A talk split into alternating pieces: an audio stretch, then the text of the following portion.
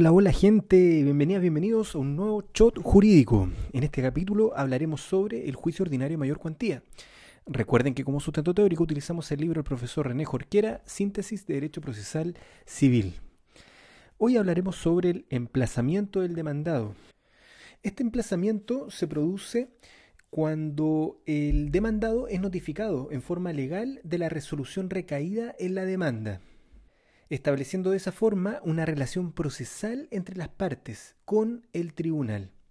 Respecto a los elementos del emplazamiento, estos serían la notificación legal de la demanda y el término de emplazamiento. Respecto a la notificación, desarrollamos hartos shots sobre la notificación, así que pueden escuchar los capítulos anteriores. Respecto al término de emplazamiento, el profesor lo define como el plazo que tiene el demandado para contestar a la demanda una vez que ésta le ha sido legalmente notificada.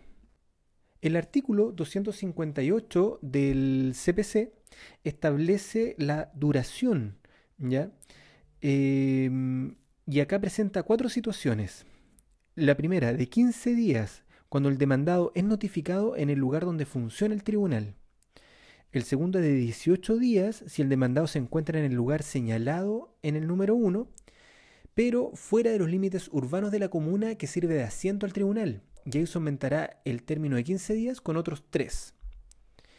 Tercero, 18 días más el aumento.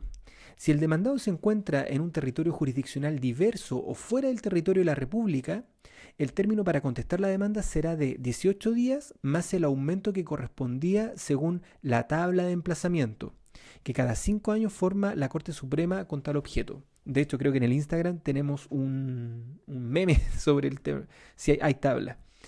Y cuarto, caso de pluralidad de demandantes. A ella se refiere el inciso segundo del artículo 260. Dice, en los casos en que proceda la pluralidad de demandantes de acuerdo al artículo 18, el plazo para contestar la demanda determinado, eh, determinado según lo dispuesto en los dos artículos anteriores se aumentará en un día por cada tres demandantes sobre diez que existan en el proceso. Con todo este plazo adicional no podrá exceder de 30 días. Ahora, nuestra amiga Rosario.garcía96, una chotera corazón, nos hizo una corrección bastante importante. Resulta que la ley 21.394, que es del 30 de noviembre del año 2021, vino a hacer modificaciones, bueno, no solamente al Código de Procedimiento Civil, al Código Procesal Penal, etc. Y modificó tanto el artículo 258 como el 259, cambiando el tema de los plazos.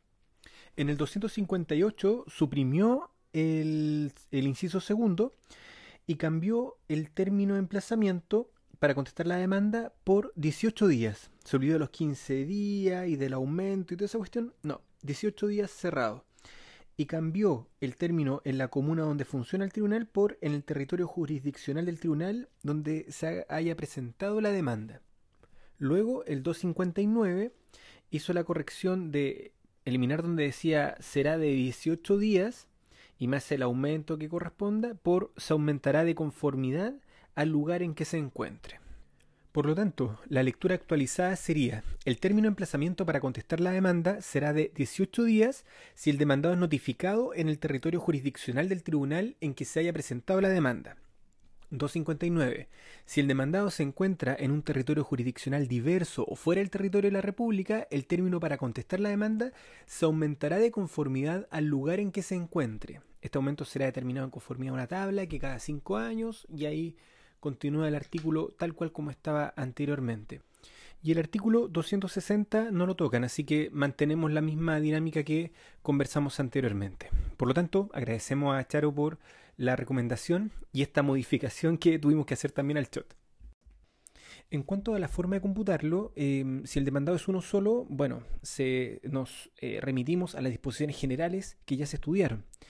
Pero si son varios los demandados, acá eh, tiene que haber un carácter especial ya que se reúnen dos requisitos. Primero, correrá para todos los demandados a la vez, y en esto se asemeja a un plazo común, y se contará hasta que expire el último término parcial que corresponda a los, notificados. Y acá el profesor da un ejemplo. Eh, supongamos que se tiene que notificar en la comuna de, eh, no sé, Rancagua, ¿ya? eh, dos demandados. Se notifica el día 1 del mes a un, demandado y el día 5 del mismo mes al otro. El último término parcial expira 15 días después del 5 del, de ese mes. Por lo tanto, el que es notificado el día 1 de ese mes tiene 20 días para contestar la demanda, mientras que el otro tiene solamente 15. El plazo corre para ambos prácticamente desde el día 5. Respecto a los caracteres de, de este plazo, en primer lugar, se trata de un plazo legal, ya que el legislador mm, lo determina así en los artículos 258 y 259 del CPC, y es un plazo fatal. Luego, el demandado no puede contestar la demanda una vez expirado el plazo de emplazamiento. Con esto damos por terminado este shot, les mando un abrazo y nos vemos en el siguiente capítulo. ¡Chao!